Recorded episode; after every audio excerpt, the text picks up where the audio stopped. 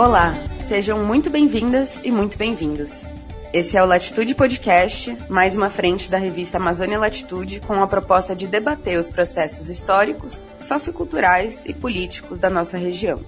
Eu sou Amanda Peste e no episódio número 17 vamos contar a história do indígena conhecido como o Índio do Buraco, que viveu isolado durante 26 anos e faleceu no final de agosto.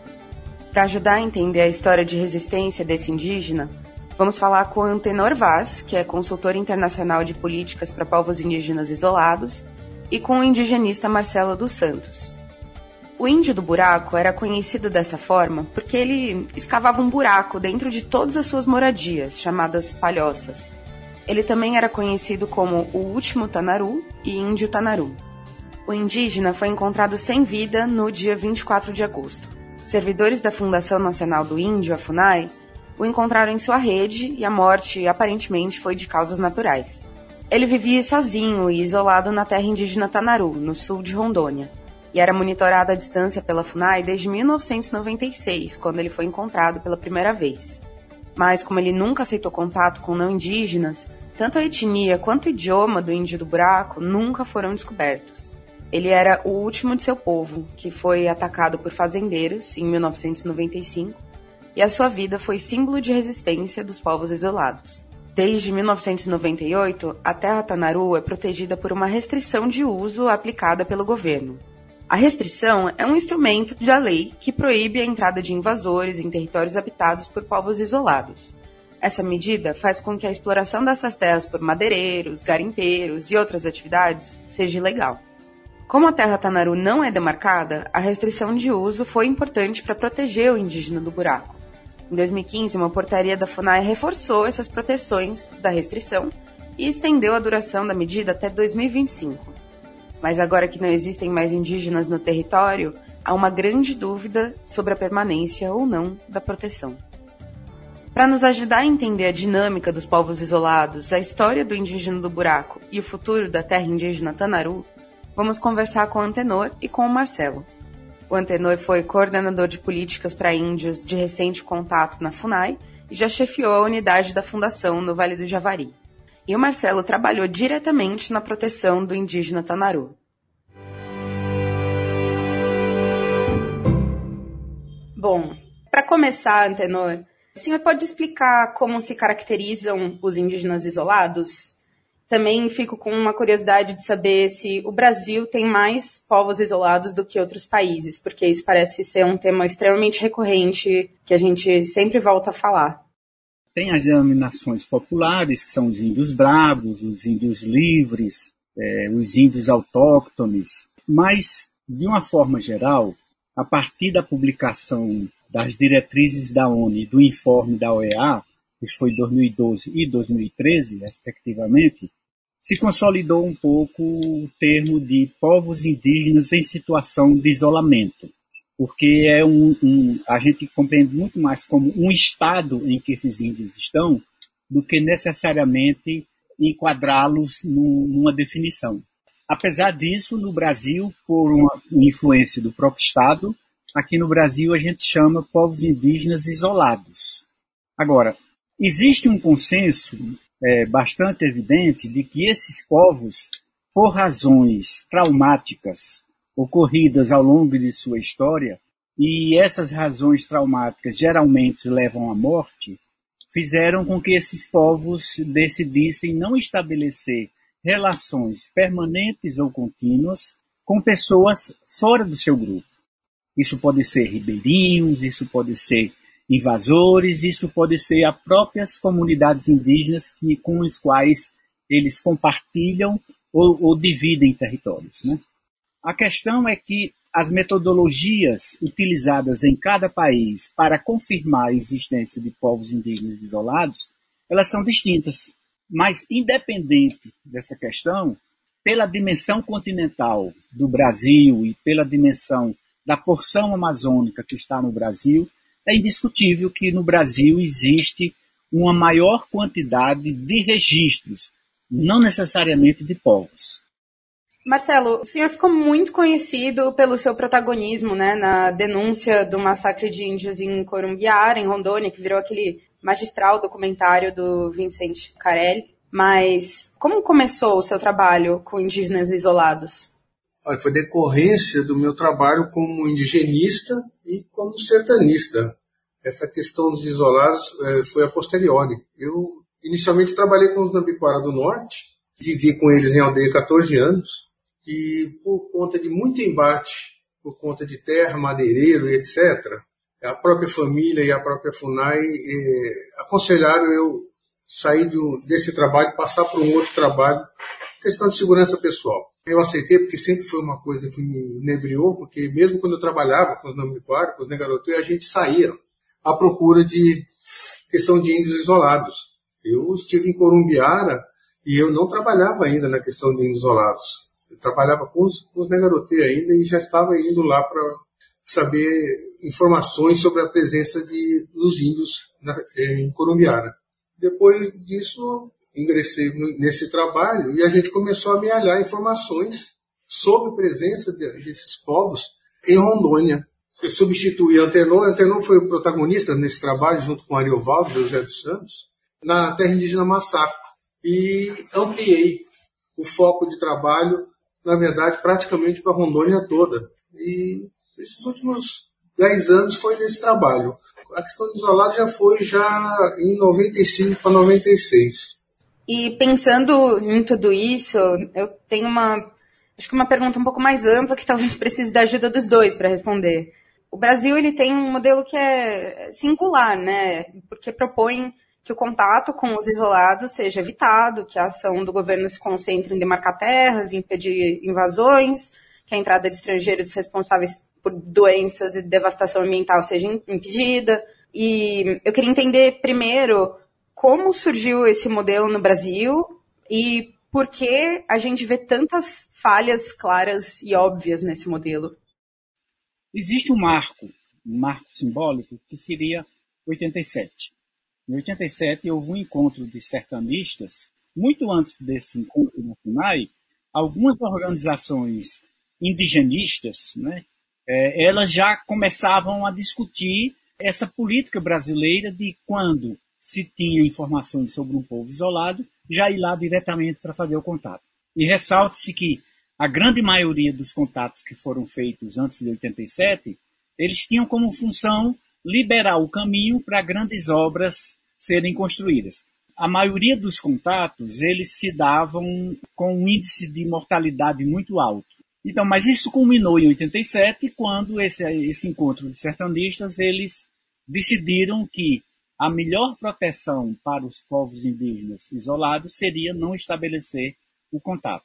E foi exatamente na terra indígena Massaco que pela primeira vez uma equipe se constituiu e, e nesse trabalho da terra indígena Massaco se construiu uma metodologia de proteção e, e, foi somente a partir dessa metodologia desenvolvida na terra indígena Massaco que nós conseguimos um conjunto de informações tão consistentes que foi possível romper essa questão de entrevistar os índios. Então, todo o trabalho de desenvolvimento para dizer se os índios existiam, se era verdade que eles existiam, ela também consorciou a essa metodologia levantamento de informações sobre quem são esses índios, o que é que eles comem, eles pescam, eles caçam, onde eles conseguem a matéria-prima para a confecção de sua cultura material, como que eles constroem suas habitações, e com esse registro minucioso da cultura material, das habitações,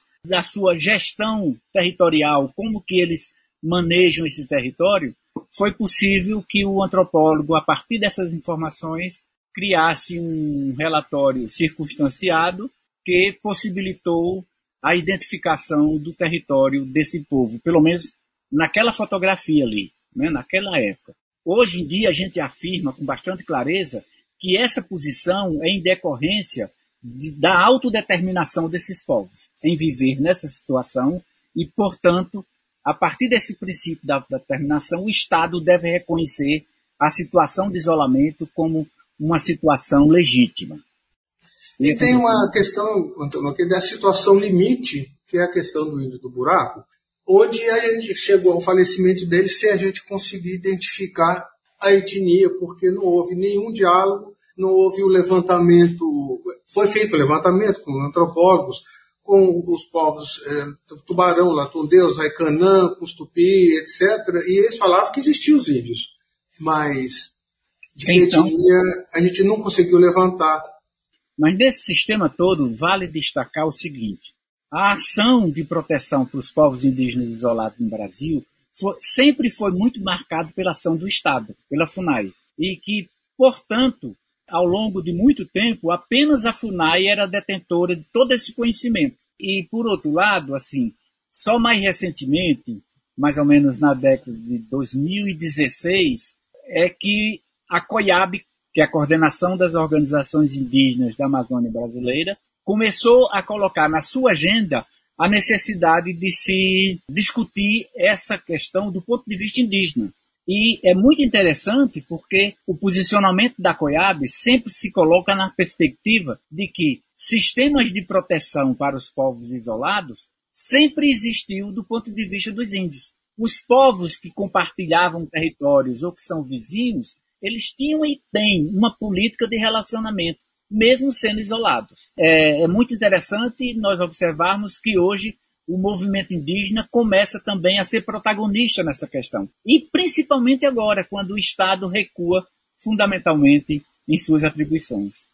Tem um pouco a ver com a segunda parte da minha pergunta que, que eu tinha feito já, que é por que, que esse modelo é tão difícil de se concretizar, né? É porque era muito focado no Estado, era muita responsabilidade do Estado e não tinha participação de organizações indígenas, e agora que a COIAB está aí participando mais de perto, será que a gente consegue ver uma saída para isso?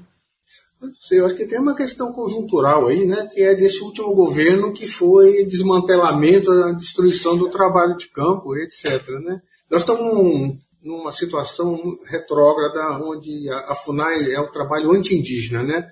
Existe também um aspecto que é a questão de ser um trabalho muito especializado.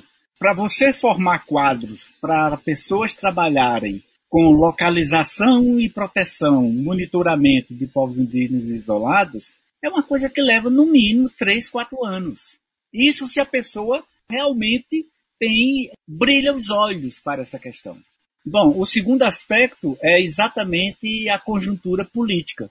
Os órgãos responsáveis foram sendo sucateados de recursos humanos e recursos materiais, e, para além desse sucateamento, houve um sucateamento moral, é, total. Isso aí foi absolutamente total. Você tem hoje tem um governo que é completamente anti-indígena e não esconde. O próprio movimento indígena, que se debruça sobre as questões mais amplas, elas tiveram que retroceder suas lutas para garantir os direitos que já tinham sido conquistados. E quando você vê esse aspecto dentro da FUNAI, num setor absolutamente especializado e específico, você tem como exemplo de que o coordenador geral de índios isolados, por um certo tempo, foi um missionário que tinha como perspectiva o contato. É, fica, como você disse, vestir a camisa fica muito mais difícil nessa situação, né? Já não é fácil e muito mais difícil numa situação que é, parece que você está lutando contra, né, o tempo inteiro. E ainda mais agregue um determinado mudança de comportamento geracional. O jovem de hoje, que brilha os olhos para essa questão, eles também têm como prioridade a sua vida pessoal. Então, reclamam que tem que voltar em uma semana, que tem que voltar no seu quando, e a gente ficava 15, 20 dias dentro do mato você está numa base de proteção, né, que é base de proteção etnoambiental. E a legislação do servidor público diz que você trabalha oito horas por dia e ainda tem que parar na hora do almoço. Aí você está lá no confins do mundo e como que você adequa essa legislação com as necessidades específicas? Para esses casos específicos, devia ter uma legislação específica. Né? Uma compensação pelo fato de você não ter horário, é. não ter nada disso. Acho que faltou mais um detalhinho sobre a questão da, das terras, é que além da FUNAI estar nessa situação, também os órgãos paralelos de fiscalização que poderiam estar colaborando, que é o IBAMA, a Polícia Federal, etc., você não pode mais contar porque também foram destruídos. E uma questão que pode parecer, não sei, meio óbvia talvez, mas é, por que, que é preciso proteger povos indígenas, em especial povos indígenas isolados? Bom, a fundamentação de tudo isso é a questão da vulnerabilidade. Ou seja, são povos extremamente vulneráveis que estão submetidos a um conjunto de vulnerabilidades que muitas das vezes é o próprio Estado quem promove essa vulnerabilidade. Promove a doença e depois sai e deixa os índios abandonados. Se existe um povo indígena que não quer estabelecer relações com ninguém fora do seu, é, do seu grupo, quem protege esse povo? Então, pela Constituição brasileira, deve ser o Estado brasileiro. Né? E a questão jurídica que permeia isso, por exemplo, a questão do índio específico que a gente falou do índio buraco, o Estado, a gente sabia que os índios estavam lá, tinha provas materiais da presença dele, mas o Estado não queria reconhecer o direito dele até a terra. Precisou a justiça fazer os trâmites administrativos que estão registrados para as terras indígenas, para a FUNAI entrar como litos consorte para poder garantir a terra para ele. Porque pela FUNAI a gente não conseguia na época. Dizia que não era povo. E se não existia povo, não tinha como garantir terra. Mas o problema é que o Estado, por não exercer sua prerrogativa de defesa ou de proteção, ele permite que os territórios desses povos sejam invadidos, né? E, e daí a vulnerabilidade fica numa dimensão muito maior.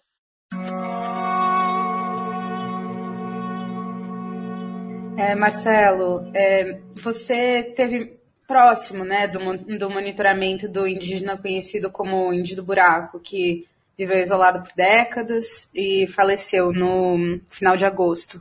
No que exatamente consistia esse trabalho de monitoramento? Como era o cotidiano, o dia a dia? A gente não poderia, a gente não tinha condições, porque trabalhava em muitos lugares, né, de ficar sistematicamente o tempo todo na área.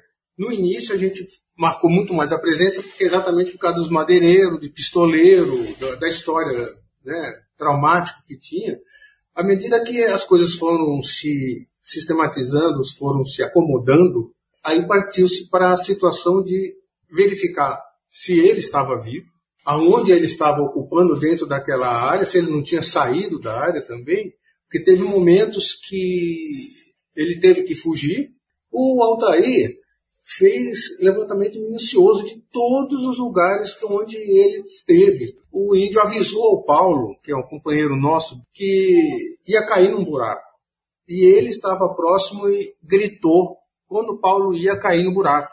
Então a relação, me parece, não era é, de agressividade nem nada disso. Uma vez foi por insistência de uma outra equipe da FUNAI, que foi o Altair, que ignorou as nossas decisões já de vamos deixar ele em paz porque ele não quer saber da gente, ele não quer conversar, ele não quer estabelecer essa relação de diálogo, ele quer ficar no canto dele e resolveram que não, tenha que fazer o contato. Aí insistiram nisso, forçaram a história e, um, e ele acabou fechando o funcionário da FUNAI. Os dois já chegaram a falar um pouquinho assim sobre isso, mas muita coisa sobre esse indígena, essa pessoa continua um grande mistério, né, por causa da morte. Mas o que foi possível conhecer e saber sobre ele durante a sua vida? Por que pensam que ele escolheu viver por tanto tempo em isolamento, né, se é que foi uma escolha?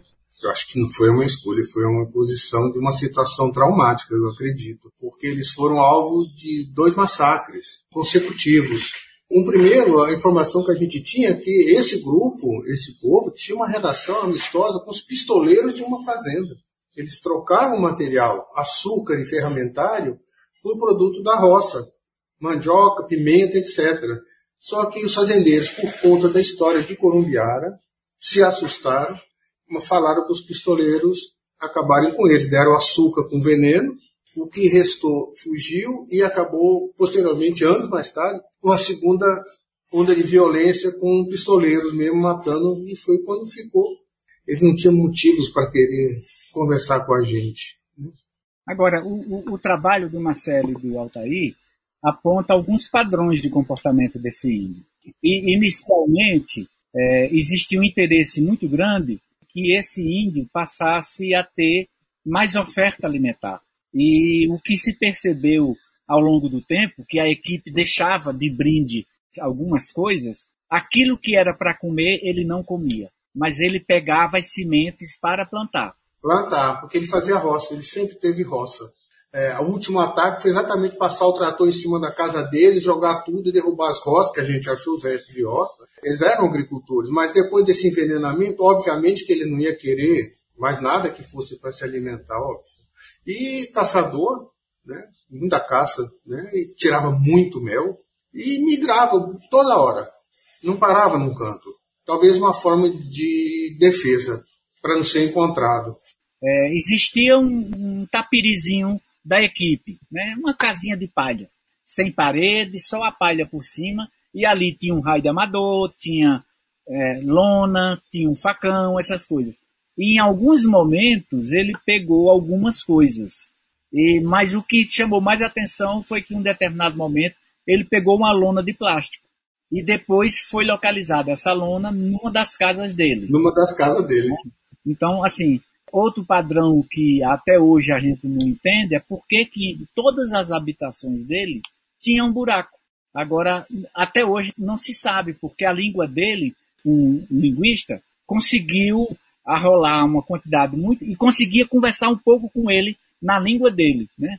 Mas não consegue saber de onde ele veio, por que, que ele estava ali, o que aconteceu com o resto do grupo dele. E a relação que ele estabeleceu com determinados membros da equipe era uma relação bastante amistosa, não de aproximação, mas, por exemplo, chegar ao ponto de avisar a um servidor da FUNAI, ao Paulo, que, que ele, que ele olhasse. Paulo ouviu um barulho, quando olhou para ele, ele apontou, mostrando que ali tinha uma armadilha.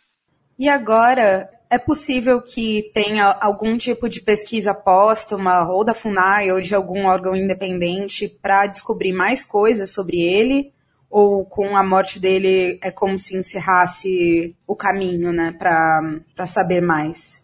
Eu acredito que não. Eu acredito que essa situação ainda tem desdobramentos por conta da terra e por conta de ele ser, tem que ter o um respeito a ele, à terra, ao, que, ao genocídio que aconteceu, né? E parece que existe é, é, o interesse de um estudo do DNA para ver se consegue ver a ancestralidade dele pelo DNA, porque existem povos que estavam ali e que na década de 50 foram retirados da região, não sabemos se é desse povo ou não.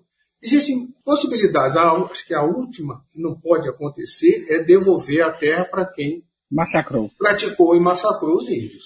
Isso é que não pode acontecer. Aproveitando essa deixa, né, Marcelo, que você disse que, enfim, que a única coisa que não pode acontecer é devolver essa terra, né?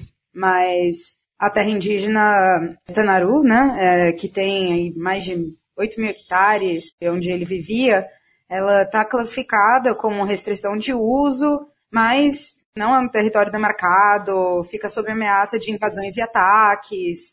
Então eu queria saber se alguma coisa muda com a morte desse indígena. A terra pode ficar mais desprotegida e negligenciada do que ela já está?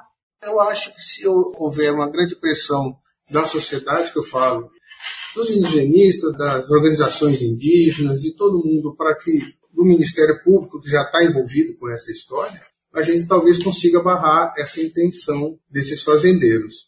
O processo de interdição pelo instrumento restrição de uso é um ato administrativo do presidente da FUNAI.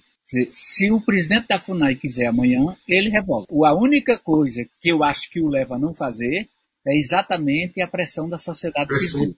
Civil internacional, agora, né? Porque agora, essa história extrapolou o Brasil e saiu.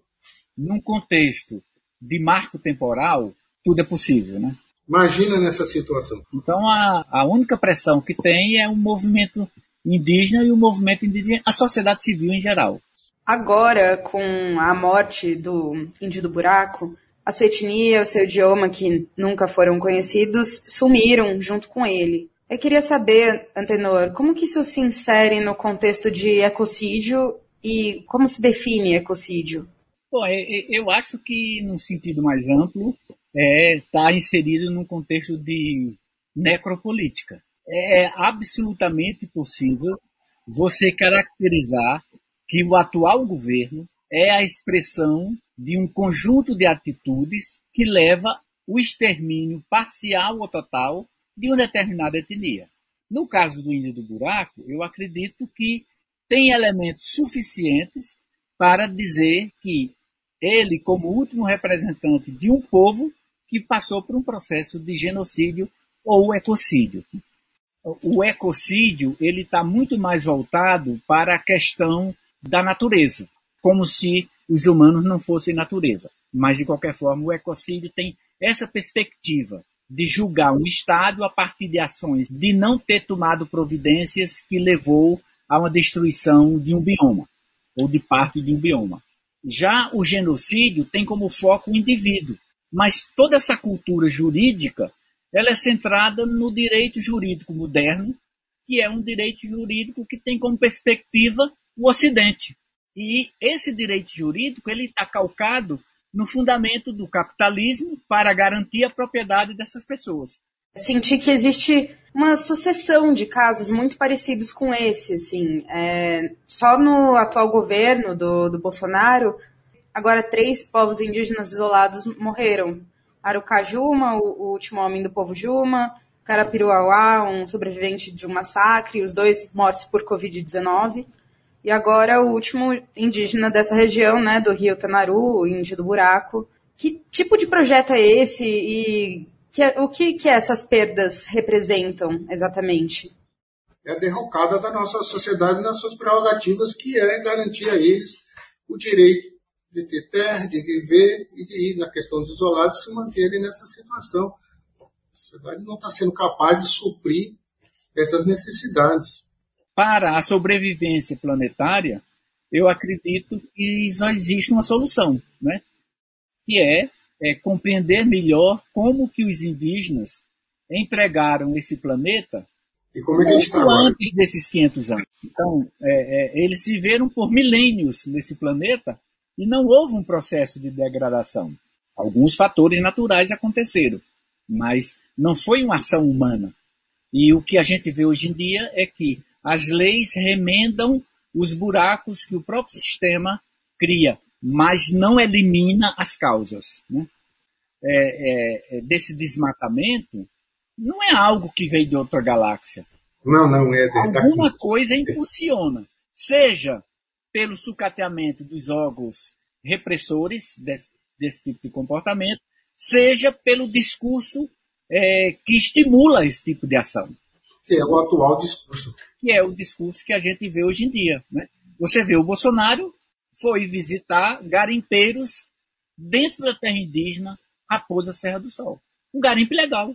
E ele foi lá.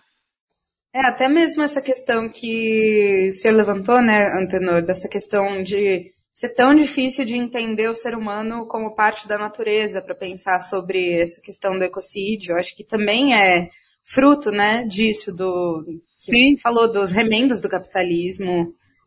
Exatamente. E Existem conceitos de cultura que atribui que o homem tem cultura porque ele transforma a natureza. Nós criamos termos para falar do meio ambiente, como se ele estivesse ali. E nós é uma coisa à parte, porque nos foi dado esse dom divino. Marcelo, mesmo com assim 26 anos de monitoramento de evidências, eu achei muito curioso que muita gente continuou duvidando da existência do índio do buraco. E isso acontece não só com, com essa figura específica, né? O, o que o senhor sente que isso representa? É um sintoma de que isso? Ué, é de ocupação. A mesma coisa foi em Columbiara, porque na época que a gente estava fazendo o levantamento do Omerê, os fazendeiros todos se juntaram com políticos, a bancada política no Congresso que eu estava trazendo índios e plantando índio, porque eu tinha interesse econômico sobre o garimpo do ouro na terra. Teve que o presidente da FUNAI falar com a bancada, chamar os caras e falar, olha, é absurdo.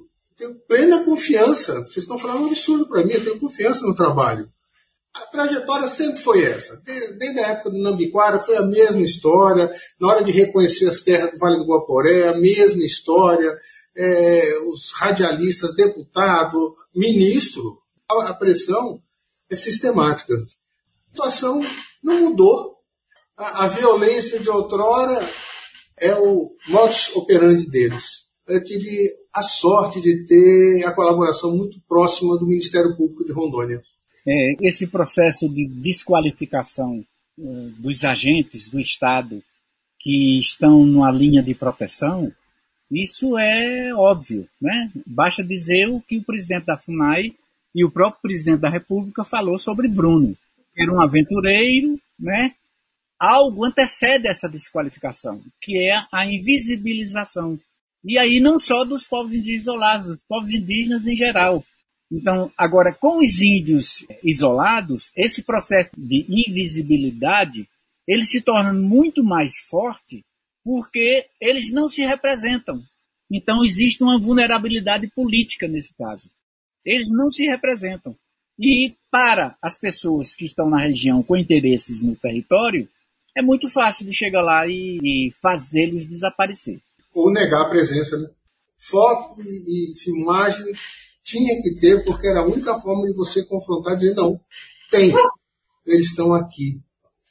Para encerrar essa conversa, eu sei que ninguém morre por um motivo maior, assim. Eu acho que não é justo, por exemplo, na pandemia, a gente falar que a pandemia serviu para o mundo aprender algum tipo de lição, porque eu acho que esse tanto de gente que morreu não, não serve para lição alguma. Mas pensando no índio do buraco, a morte dele, né, e a vida dele também, por que que ele virou um símbolo tão grande de resistência e o que a gente deve fazer com esse fato, né? De saber que a última pessoa sobrevivente de um povo não está mais na Terra. De uma certa forma, eu acho que não existia solidão desse índio.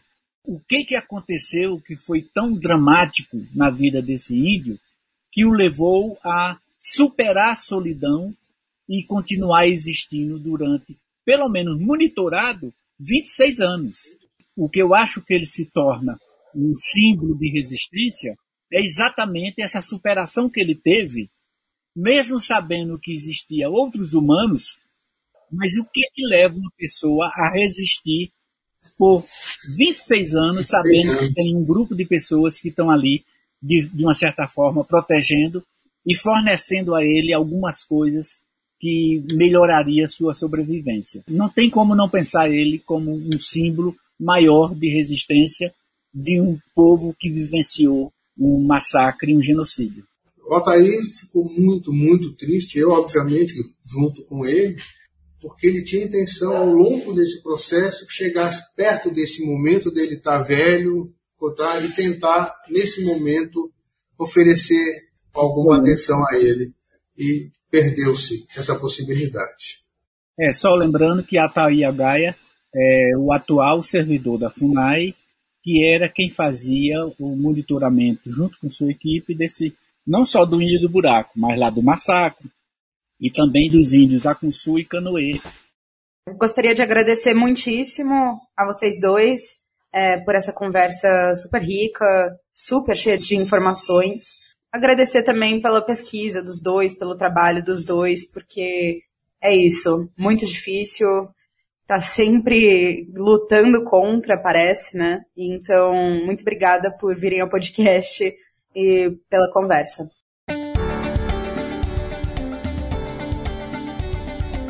Esse foi mais um episódio do Latitude Podcast. Produção e roteiro de Amanda Peste e Vanessa Pinto Moraes. Apresentação de Amanda Peste. Edição de Celso Rabelo. Para você acompanhar mais conteúdo sobre descobertas científicas e povos indígenas, basta ir ao nosso site amazonialatitude.com ou nos seguir nas redes sociais. Até a próxima!